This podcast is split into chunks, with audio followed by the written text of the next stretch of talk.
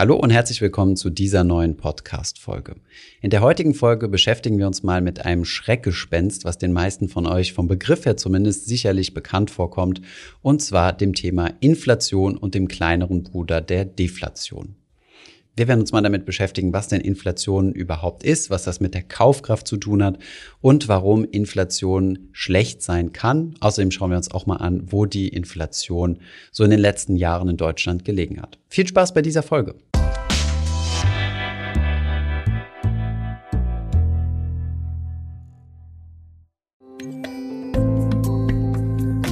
So, heute beschäftigen wir uns mal mit dem Thema Inflation und Deflation. Anna hat mal alles zusammengetragen, was so wichtig zu dem Thema ist, zumindest mal, was wir denken, was wichtig zu dem Thema ist.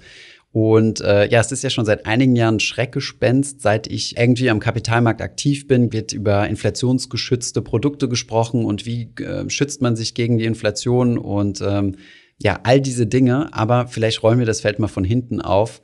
Was ist denn überhaupt Inflation, beziehungsweise Anna, warum schwanken Preise? Preise schwanken und zwar ist das ganz normal. In Deutschland haben wir eine soziale Marktwirtschaft, das heißt Angebot und Nachfrage formen den Preis von Waren und Dienstleistungen. Ihr habt das vielleicht schon mal erlebt, wenn ihr einkaufen geht und Milch oder Butter kauft, da ist es äh, ziemlich evident. Dann seht ihr, vielleicht zahlt ihr mal nur 1,50, äh, dann zahlt ihr mal 2 Euro die Älteren unter euch, die noch die deutsche Mark kennen, kennen vielleicht auch äh, den Preissprung von damals. Äh, was jetzt ein Euro kostet, hat damals vielleicht nur eine Mark gekostet. Daran merkt man, Produkte werden zumindest auf dem Papier teurer. Und das liegt auch an der Inflation.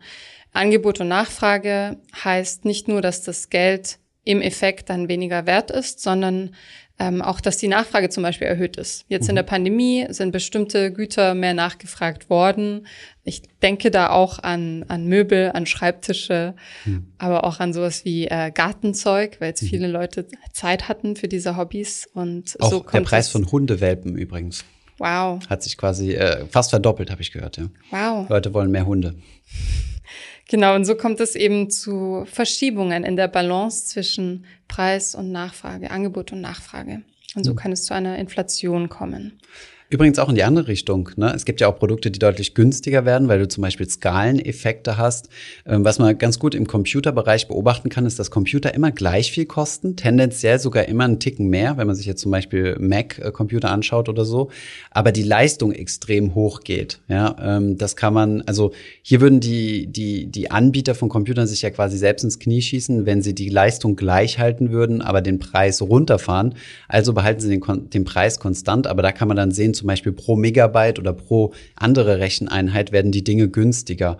Und auch das kann man an verschiedenen Stellen sehen. Ähm, Fernseher kann man immer, konnte man immer schon 1000 Euro für ausgeben und so. Dafür bekommt man dann aber heutzutage deutlich mehr Fernseher als früher. Also es geht auch in die andere Richtung, aber an sich werden die Preise in der Regel tendenziell eher teurer. Ja. Genau, deshalb muss man eben diese Indizes, auf die wir später noch zu sprechen können, immer mit diesem Argument im Hinterkopf auch betrachten, dass man eben teilweise mehr Leistung oder mehr Technologie für den Preis bekommt, mhm. der vielleicht teurer erscheinen mag. Ähm, ein wichtiger Kennwert ist die Kaufkraft bei der Bestimmung der Inflation. Was verstehe ich darunter? Im Endeffekt ist die Kaufkraft eigentlich eine einfachere Kennzahl zu verstehen als die Inflation. Sie ist nämlich genau der Kehrwert der Inflation. Was bedeutet das? Im Endeffekt äh, wird mit der Kaufkraft nur gemessen, was ich mir für einen Euro oder einen gewissen Geldbetrag kaufen kann. Das heißt, hier wird quasi der Geldwert fix gesetzt ähm, zum Beispiel fix 100 Euro und ich teste damit, wie viel Fernseher bekomme ich dafür oder wie viel Butter oder wie viel ähm, ja, Lebensmittel bekomme ich dafür. Und das ist halt meine Kaufkraft und die sinkt halt mit steigender Inflation naturgemäß, ne, weil es ja ähm, der Kehrwert ist. Und genau, das bedeutet, was mich ja interessiert, wenn ich äh, Vermögen aufbaue oder wenn ich investiere, interessiert es mich ja nicht, wie viel Geld ich später in meiner Rente habe, sondern was mich ja wirklich interessiert, ist, wie viel kann ich mir davon kaufen? Also wie, wie groß ist meine Kaufkraft? Kann ich meinen Lebensstandard aufrechterhalten? Das äh, versteht man ähm, unterm Thema Kaufkraft. Und nochmal zum Begriff Inflation, bevor wir näher auf die verschiedenen Arten und Auswirkungen der Inflation eingehen. Inflation stammt vom lateinischen inflare und bedeutet aufblähen, sich aufblasen. Das heißt, das Preisniveau von Waren und Dienstleistungen steigt. Das heißt, dein Geld ist weniger wert als vorher und du bekommst einfach gesagt weniger dafür. Ähm, einfaches Beispiel, das oft hergenommen wird, ist eine Kugel Eis. Wenn es vorher 50 Cent waren und jetzt ein Euro, hat der Euro die Hälfte seiner Kaufkraft verloren, denn ihr müsst doppelt so viel dafür abdrücken. Manchmal nennt man das auch Kaufkraftminderung oder Geldentwertung. Davon habt ihr vielleicht schon mal gehört. Genau. Es gibt auch ganz gute Beispiele, wo, äh, wo ursprünglich mal eine Kugel Eis 10 Pfennig gekostet hat. Also die Inflation merkt man jetzt nicht so stark. Also die wird erst, äh, ja, auf, vor allem auf lange Sicht äh, merkbar. Aber jetzt ernähren wir uns ja nicht den ganzen Tag von Kugeln Eis und bauen Häusern aus Kugeleis und so weiter. Das heißt, es gibt noch andere Produkte, wir sprechen aber immer nur von einer Inflation, was so ein bisschen misleading ist, weil es gibt ja quasi eine Inflation in Anführungszeichen oder Deflation auch für jedes einzelne Produkt. Wie, Anna, komme ich jetzt denn auf die Inflation? Also da gibt es einen Index, der hilft, das Ganze runterzubrechen. Und zwar sind das Preisindizes und der bekannteste für Europa ist der harmonisierte Verbraucherindex. Und in Deutschland wird ähm, der Verbraucherindex durch das Statistische Bundesamt erstellt. Da gibt es einen statistischen Warenkorb, der natürlich nur Durchschnittswerte abbilden kann und der davon ausgeht, dass man eine Familie ist mit einem Haushalt mit bestimmten Ausgaben und Auslagen und Hobbys und Konsum. Das heißt, wenn ihr zum Beispiel kein Fleisch esst, dann könnte es sein, dass eure Kosten drunter liegen. Aber es ist ein sehr guter Richtwert, um mhm. sich daran zu orientieren, wie sich Dienstleistungen, also da sind auch so Handwerksreparaturen und so weiter gelistet, im Preis entwickelt haben. Da sind auch Drogerieprodukte drin, Autos, Computer, Kleidung, Friseurbesuch, ähm, alle solche Dinge. Und das wird geupdatet. Das sind insgesamt 700 Waren und Dienstleistungen. Wir packen euch den Link in die Show Notes. Mhm. Und wir haben auch die aktuellen Zahlen rausgesucht. Vielleicht noch mal vor, was, was ich noch ganz wichtig finde, mhm. auf der Webseite, verlinken wir auch noch mal in den Show Notes, kann man seine, Priva bei seine persönliche Inflation berechnen. Das ist eigentlich ziemlich cool. Das hatten wir auch mal in einem, äh, in einem Stream gemacht, was es auch auf Überfluss gibt. Klassisches Beispiel, Tabak ist mit drin, aber nicht jeder ist Raucher. Das heißt, man kann Tabak abwählen. Es sind sowohl die Preisentwicklung von öffentlichen Verkehrsmitteln drin, als auch äh, Preisentwicklung, äh, was Autos betrifft, äh, zum Beispiel äh, Kfz-Teile äh, oder Reparaturen und solche Dinge. Ähm, tatsächlich trifft ja in der Regel aber vermutlich nur eines von beiden auf einen zu. Das heißt, man kann das hier ganz äh, schön individuell einstellen und seine persönliche Inflationsrate berechnen. Genau, ich fand das auch sehr interessant. Ich habe da so ein bisschen im Preismonitor ähm, rumgestöbert. Da sieht man in Kategorien, was gerade sehr nachgefragt ist oder dementsprechend sehr teuer ist mit einer höheren Inflation. Ähm, Fernseher sind zum Beispiel gerade 32 Prozent billiger als vor ein paar Jahren. Mhm. Blumenerde ist 14 Prozent teurer als ähm, vor sechs Jahren. Butter ist 44 Prozent teurer. Ähm, Friseurbesuche, also die ganzen Dienstleistungen sind ein bisschen teurer. Mhm. Genau, da haben sich die Preise und die angepasst. Vor allem, ne? Die mhm. Mieten sind ja ein sehr, sehr großer Teil. Ich glaube, im Warenkorb machen die, ah, ich weiß jetzt nicht mehr auswendig, aber irgendwas zwischen 20 und 35 Prozent aus. Das ist ein sehr großer ja. Prozentsatz. Und ähm, klar, die Leute, die jetzt in deutschen Großstädten wohnen, die können davon vermutlich ein Lied singen, ähm, dass das äh, tatsächlich stark inflationiert ist.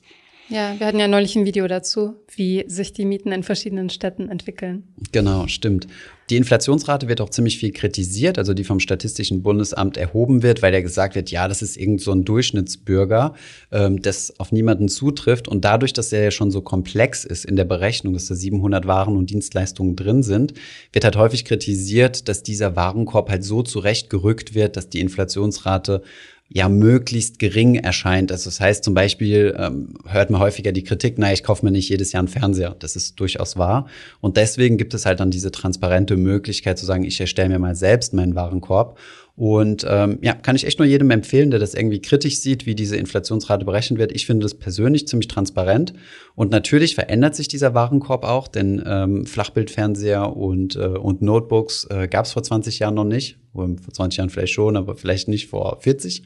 Und äh, von daher ist es normal, dass dieser Warenkorb sich anpasst und auch der wird natürlich nach gewissen Regeln angepasst und nicht wie häufig ähm, ja kritisiert äh, politisch motiviert. Das vielleicht nochmal so als kleine äh, als kleine Klammer. Ich habe euch noch die aktuellen Zahlen für den Verbraucherpreisindex rausgesucht. Und zwar ist das im Frühjahr 21 zwei Prozent mehr als im Vergleich zum selben Monat im Vorjahr und 0,7 Prozent mehr im Vergleich zum Vormonat, also zum März. Wir nehmen diese Folge im April auf. Und ähm, wir haben auch eine ganz interessante Seite für euch auf Finanzfluss. Und zwar könnt ihr berechnen die Inflation von eurem Vermögen oder von einem beliebigen Betrag, wie viel er bei einer angenommenen Inflation von so und so viel Prozent in so und so vielen Jahren wert sein wird. Danke für den Hinweis, für diesen, für den Inflationsrechner, den wir gebaut haben. Verlinken wir euch natürlich unten in der Beschreibung. Da könnt ihr sowohl in die eine als auch in die andere Richtung mal für euch berechnen und sagen, okay, ich hätte gern in x Jahren eine gewisse Kaufkraft zum Beispiel 1000 Euro, wie viel müsste ich dann heute haben bei einer angenommenen Inflation von zum Beispiel 1,8 Prozent, so einem langfristigen historischen Durchschnitt in Deutschland? Genau, spielt damit einfach mal rum. Oder umgekehrt, ich habe heute 1000 Euro, wie viel sind die dann in 10 Jahren wert bei 2 Prozent Inflation? Kann ich euch nur ans Herz legen. Deswegen, weil ich ihn mit viel Spaß selbst gebaut habe. Du hast ja eingangs gesagt, Inflation wird oft als Schreckgespenst oder als äh, ja, Vermögensenteignung angesehen. Und häufig auch als Verkaufsargument der Finanzindustrie. Da wird es, das ist eines der Lieblingsargumente, Steuern sparen und Inflationsschutz. Obwohl die meisten Finanzprodukte Inflationsschutz haben, aber Klammer zu, sorry. ähm, dabei ist Inflation gar nicht per se böse oder schlecht oder ungewollt. Deshalb ähm, teilen wir jetzt mal die Inflation in Kategorien ein. Welche Arten von Inflation gibt es dann? Genau, also es gibt drei Kategorien. Das erste ist die schleichende Inflation. Das ist das, was wir in den letzten Jahren erlebt haben oder Jahrzehnten sogar und gewohnt sind. Das sind alle Inflationsraten unter fünf Prozent.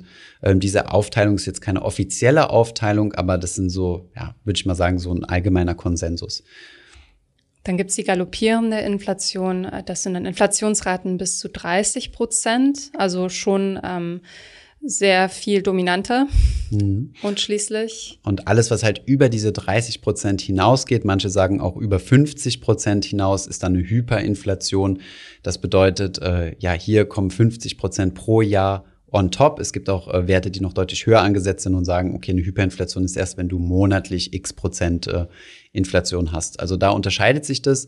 Jetzt werden natürlich manche Leute sagen, naja, Hyperinflation ist super unrealistisch, aber historisch gesehen hatten wir das schon in Deutschland und daher auch so dieses, dieses gebrandmarkte, sagen wir es mal so. Wann war das, Anna? Was, wann hatten wir mal Hyperinflation?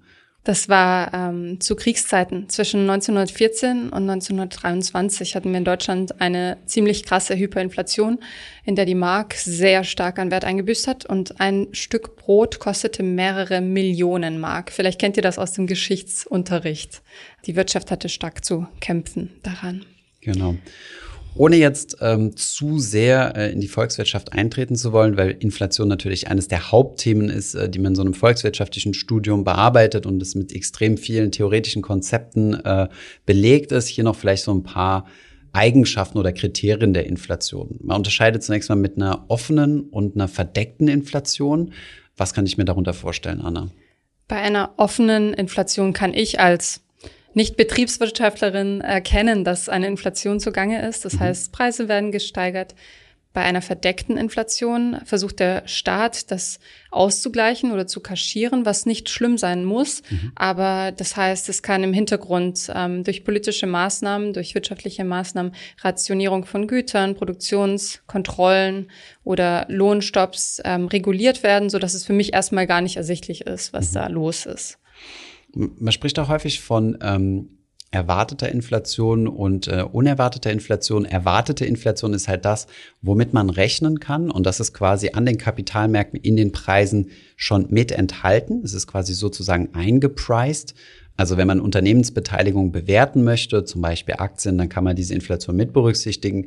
Anders als die unerwartete Inflation, also eine unerwartet hohe Inflation, die nicht zu erwarten war, kann dann zu Preisschocks führen. Die Dynamik bei einer unerwarteten Inflation ist riskanter, denn die Marktteilnehmer werden überrascht und das kann negative Folgen haben. Es gibt Preisverzerrungen und Fehlplanungen seitens der Unternehmen. Bei der Inflation profitieren, vor allem wenn sie stärker ausfällt, Gläubiger, denn auch die Kredite verlieren sozusagen an Wert und an Preis. Und es entstehen Anpassungskosten. Wenn zum Beispiel Restaurants Produkte einkaufen und der Preis sich ständig ändert, dann müssen sie auch ihre Speisekarte ändern. Und eine Maßnahme, die dann von Volkswirtschaften gerne ergriffen wird, ist die Konjunktur zu dämpfen, was das Ganze nochmal verschlimmern kann. Mhm. Und äh, du hast es gerade so im Nebensatz angesprochen, das Thema Schuldner profitieren. Das liegt halt daran, dass Geld wird weniger wert. Und ähm, Kredite werden ja in Geld quasi rausgegeben. Von daher ähm, ist einer der größten Profiteure auch verschuldete Staaten, wozu eigentlich die meisten Staaten zählen. Von daher ist es häufig auch im Interesse des Staates, äh, eine zumindest mal moderate ähm, Inflation zu haben. Genau, und im Euroraum wird dieser moderate Inflationszahl wird mit zwei Prozent angestrebt von der EZB. Ne? Genau.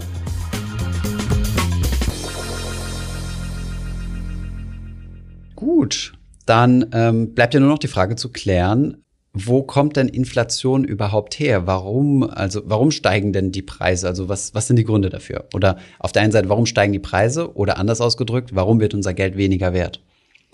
Das kann verschiedene unterschiedlich komplexe Ursachen haben. Aber eine Erklärung ist, dass es eine höhere Geldmenge gibt. Zum Beispiel durch die äh, Geldpolitik der EZB wird mehr Geld in Umlauf gebracht, ähm, aber das Angebot an Waren und Dienstleistungen bleibt genau das gleiche.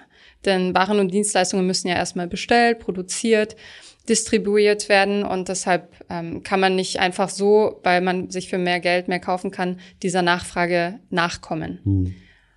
Angenommen, wir beide launchen jetzt eine neue Währung, die heißt äh, Flusscoin zum mhm. Beispiel oder äh, Fluss Podcast Coin oder wie auch immer. Und davon gibt es am Anfang 100 Stück, 50 und 50. Und äh, wir beide handeln jetzt miteinander. Keine Ahnung, du äh, baust Gemüse an oder sowas, das kaufe ich dir ab und ich gehe in den Wald ein Wildschwein jagen und jetzt wollen wir tauschen und, äh, und, und bezahlen mit Flusscoin. Jetzt habe ich aber im Wald auf einmal 500 Flusscoins gefunden.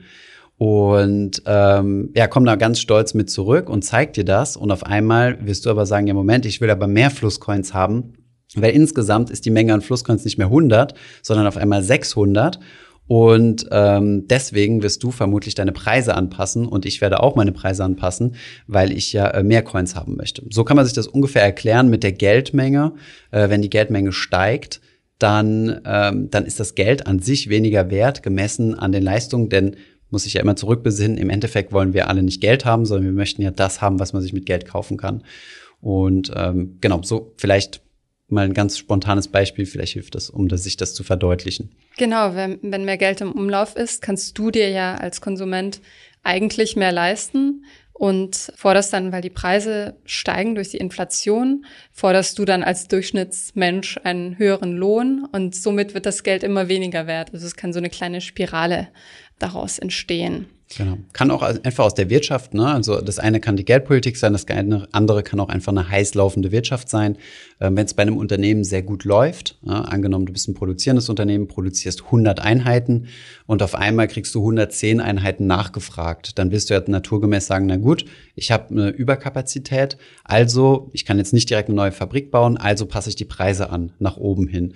Ähm, dann läuft es bei der Firma gut, du kannst vielleicht den Mitarbeitern mehr Geld bezahlen, die geben dann wiederum mehr aus. Das heißt, ähm, so setzt du dann quasi eine Inflationsspirale von steigenden Preisen. Also es kann auch ganz inhärent aus der Wirtschaft rauskommen.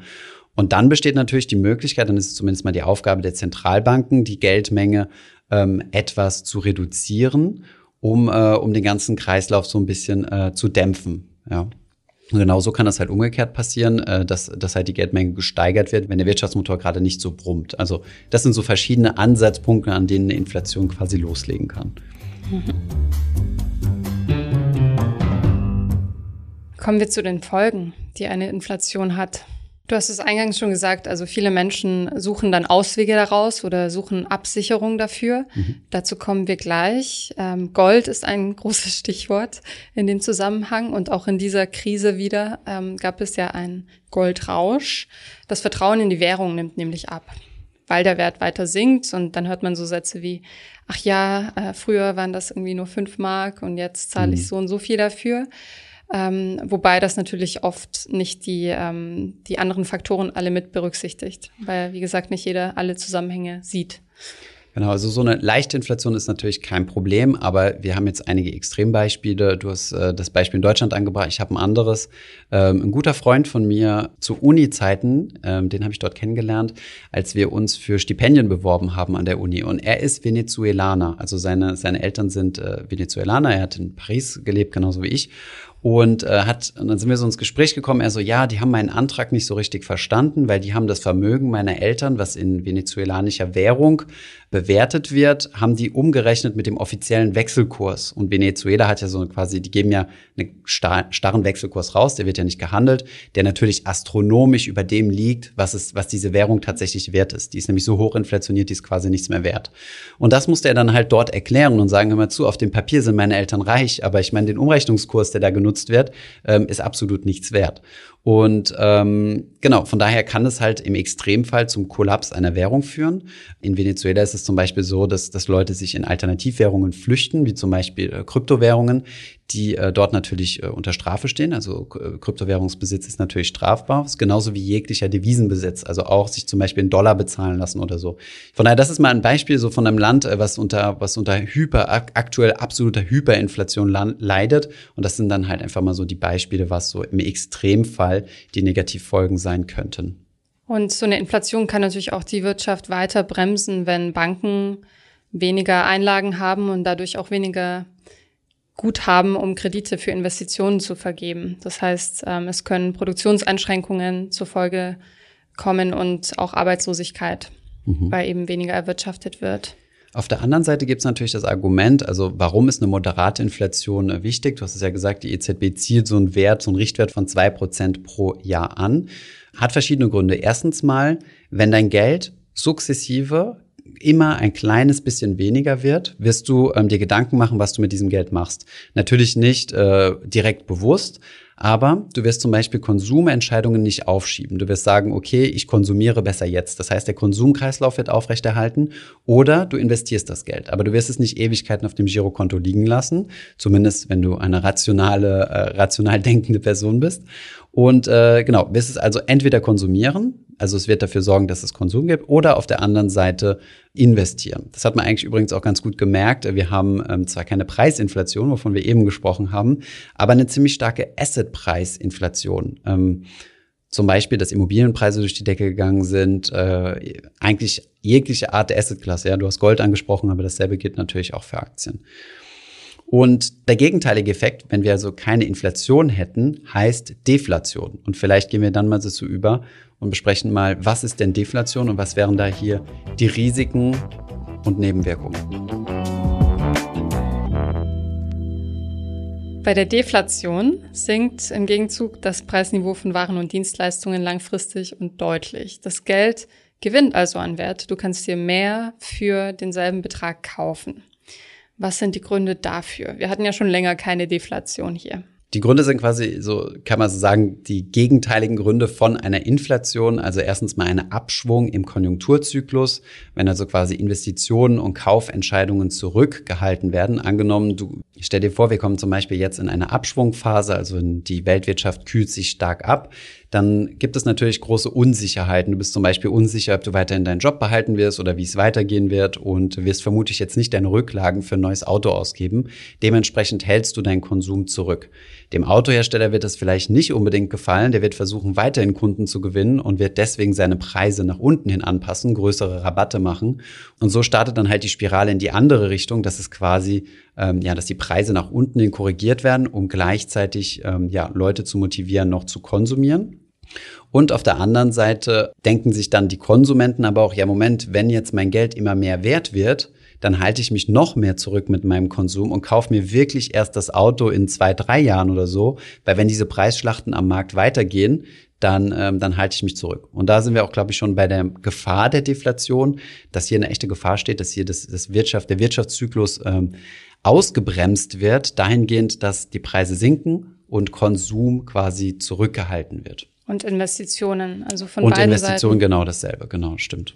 Und ein weiterer Treiber von der Deflation sind Spekulationsblasen, die platzen. Also während wir eine Asset Price Inflation haben mit steigenden Immobilienpreisen, wenn diese Blase, wie sie manche ähm, ja wahrnehmen, platzt, dann äh, kann es zu einer plötzlichen Korrektur kommen.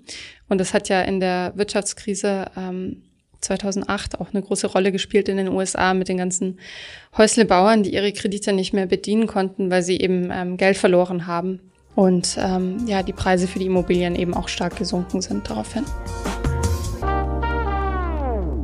So, Jetzt sind wir, glaube ich, soweit durch die Erklärung. Jetzt sag mir doch mal, Anna, sind wir gerade in einer galoppierenden oder in einer Hyperinflation? In welchem Prozentbereich finden sich äh, die, die Inflationswerte? Weil wenn ich so ein bisschen in die News höre, ähm, hört man ja häufig von Inflationsangst, da müssten wir doch zweistellig unterwegs sein derzeit, oder? Nö, sind wir gar nicht. Wir sind in einer schleichenden, und zwar sanft schleichenden Inflation, wenn ich mir die Zahlen hier ansehe. Und zwar für 2021 meldet ähm, das Statistische Bundesamt 2,4 Prozent. Und die Prognose für nächstes Jahr beträgt sogar nur 1,7 Prozent. Das mhm. heißt, wir liegen unter diesen magischen 2 Prozent. Mhm. Das heißt, äh, die Welt ist gar nicht so schlimm, wie es aussieht. Kritisch kann man natürlich hier anmerken, dass es sich hier um die Verbraucherpreisinflation handelt. Das bedeutet hier dieser, dieser famose Warenkorb mit 700 Artikeln und Dienstleistungen drin. Und tatsächlich sind wir da seit fast äh, 2009 konstant unter äh, den zwei Prozent Inflation geblieben, je nachdem, wie man es misst. Wie gesagt, 2021 wird geschätzt auf 2,4 Prozent. 2011 waren wir auch ganz knapp über den zwei. Aber sonst grundsätzlich darunter. Und was man auch dazu sagen muss, das Ziel der EZB ist ja nicht die Inflation unter zwei Prozent zu halten, sondern ziemlich genau auf zwei Prozent. Das heißt, hier ähm, gibt es sicherlich noch Luft nach oben, die langfristige Inflation noch ein bisschen zu steigern, wenn das das Ziel der EZB ist. Apropos EZB, Preisstabilität als höchstes Ziel. Warum ist das so wichtig, dass immer geschaut wird, dass genug Geld im Umlauf ist und dass unsere Währung nicht entwertet wird? Stabile Preise stützen unsere Währung, den Euro, und schützen vor Kaufkraftverlust und Wertverlust von Geldeinlagen. Das heißt, die EZB versucht zumindest, ähm, euer Vermögen zu schützen auch und ist dafür zuständig, Preisstabilität zu erhalten. Ziel ist, wie gesagt, eine Teuerungsrate von circa beziehungsweise unter zwei Prozent.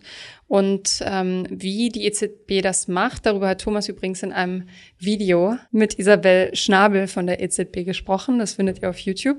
Und zwar erklärt sie darin die Mechanismen ein bisschen. Und ein Instrument, das ähm, gerne hergenommen wird, ist die Senkung oder Anhebung des Leitzins. Damit beeinflusst die EZB das Preisniveau allerdings indirekt. Mhm. Und durch niedrige Zinsen, also der, der Hintergedanke ist, dass Investitionen angekurbelt werden und der Konsum. Wie gesagt, was Thomas sagte, dann kaufe ich vielleicht doch besser jetzt was, als wenn mein Geld weniger wert ist in ein paar Monaten oder Jahren. Genau. Und vielleicht noch als kleines, äh, aktuell ziemlich äh, interessantes Beispiel zum Thema Preisstabilität. Das klingt immer so ein bisschen ähm, abstrakt. Also warum sollen meine Preise stabil sein? Wann sind sie denn mal nicht stabil? Also keine Ahnung, äh, für jemanden, der äh, 89 geboren ist, habe ich nie eine krasse Inflation erlebt. Aber schaut euch mal den Kryptobereich an. Zum Beispiel bei Bitcoin ist, also Bitcoin ist ja ursprünglich auch mal als unter anderem als äh, Zahlungsmittel äh, in, entworfen worden. Und sehr viele Leute ähm, sagen, ja, warum soll ich denn den Bitcoin ausgeben? Der steigt ja nur. Beziehungsweise zwischendurch crasht er auch mal ein paar äh, im zweistelligen Prozentbereich runter, aber steigt auch regelmäßig. Von daher ähm, wollen Menschen so gut wie nichts mit Bitcoin bezahlen, auch wenn es diese Möglichkeit gibt, mit Bitcoin zu bezahlen. Klar, die Transaktionen sind noch sehr teuer und so weiter, das klammern wir mal aus. Aber tatsächlich ist der Bitcoin alles andere als preisstabil, zumindest mal in Euro oder US-Dollar gemessen. Und im Endeffekt ist äh, der Euro oder auch der US-Dollar oder jegliche Währung, die man nimmt, ja auch immer ein Währungspaar, nämlich ein Währungspaar Euro gegen diese 700 äh, Waren und Dienstleistungen oder gegen andere Dinge. Das bedeutet, der Euro wird ja auch immer an seinem Gegenwert, also an seinem physischen Gegenwert oder Dienstleistungsgegenwert gemessen. Und deswegen ist es so wichtig, dass er möglichst stabil bleibt. Und ähm, ja, denn wie würdet ihr euch fühlen, wenn permanent ähm, ja euer Gehaltscheck, der konstant ist, äh, morgen doppelt so viel wert ist in Waren gemessen und übermorgen nur noch ein Drittel so viel wert? Das einfach mal so als kleines plastisches Beispiel, weil ich weiß, dass ähm, gerade im Kryptobereich viel gesagt wird, dass ähm, ja, dass wir jetzt komplett auf Kryptowährung umsteigen müssen. Aber dafür ist meiner Meinung nach ähm, die Bedingung, Voraussetzung, dass, äh, dass hier diese Werte deutlich weniger volatil sind. Noch ein Fazit, und zwar, wie du gesagt hast, äh, bei vielen wird Panik geschürt vor der Inflation und es wird sich in Sachwerte geflüchtet. Was denkst du? Ist es Zeit zu handeln bei den Inflationsraten, die wir gerade sehen? Das ist immer meine Gegenfrage so, wie? Also was soll ich handeln? Wenn ich davon ausgehe, dass die Inflation jetzt explosionsartig steigen wird, dann sollte das erste sein, was ich, äh, was ich machen werde, mir einen Kredit holen. Denn wie wir eben gesprochen haben, äh, verliert der Kredit an Gegenwert. Ähm, dieses Risiko einzugehen, äh, einen Kredit aufzunehmen, einfach nur um es dann zum Beispiel äh, in Sachwerte zu investieren, wie zum Beispiel Aktien, würde ich persönlich als Privatanleger natürlich nicht eingehen. Und ähm, ich meine, ich habe meine nach dem Abitur angefangen, direkt schon im Finanzbereich aktiv zu sein und schon damals wurde von Inflation und inflationsgeschützt und Sachwertefonds und solche Dinge verkauft. Ähm, wer ein Aktienportfolio hat, hat einen Sachwertefonds automatisch. Denn äh, die Unternehmen, die dahinter stecken, sind echte Unternehmen, die Einnahmen haben. Und wenn wir eine starke Inflation haben, werden auch die ihre Preise anpassen. Genauso wie wenn ihr ein Immobilienportfolio habt, wenn wir eine starke Inflation haben, werden die Immobilienbesitzer die Mieten anpassen. Und somit seid ihr, ähm, um es mal ein bisschen ja, sarkastisch auszudrücken, ebenfalls Profiteure. Worauf man bei einer Inflation verzichten sollte, sind Geldwerte, das heißt größere Bargeldbestände auf, äh, auf Girokonto, Tagesgeld und so weiter. Aber da haben wir schon genug Content zu produziert, ähm, wie wir dieses Thema sehen. Super. Vielen Dank für den kleinen Tipp und bis zur nächsten Folge. Dankeschön. Ich hoffe, euch raucht der Schädel nicht. Vielen Dank. Bis bald. Ich hoffe, diese Podcast-Folge hat dir gefallen. Wenn ja, dann zöger doch nicht in deinem Umfeld über diesen Podcast zu sprechen, bei Freunden und Bekannten. Ich denke, es gibt auch in deinem Umfeld viele Menschen, die sich für das Thema finanzielle Bildung interessieren oder interessieren sollten. Wenn du auf iTunes bist, würden wir uns auch freuen, wenn du uns eine positive Bewertung dalässt. Das hilft uns, den Podcast noch einfacher auffindbar zu machen. Alle wichtigen Links und Verweise findest du wie immer in den Show Notes zu diesem Podcast. Vielen Dank fürs Zuhören und bis zum nächsten Mal.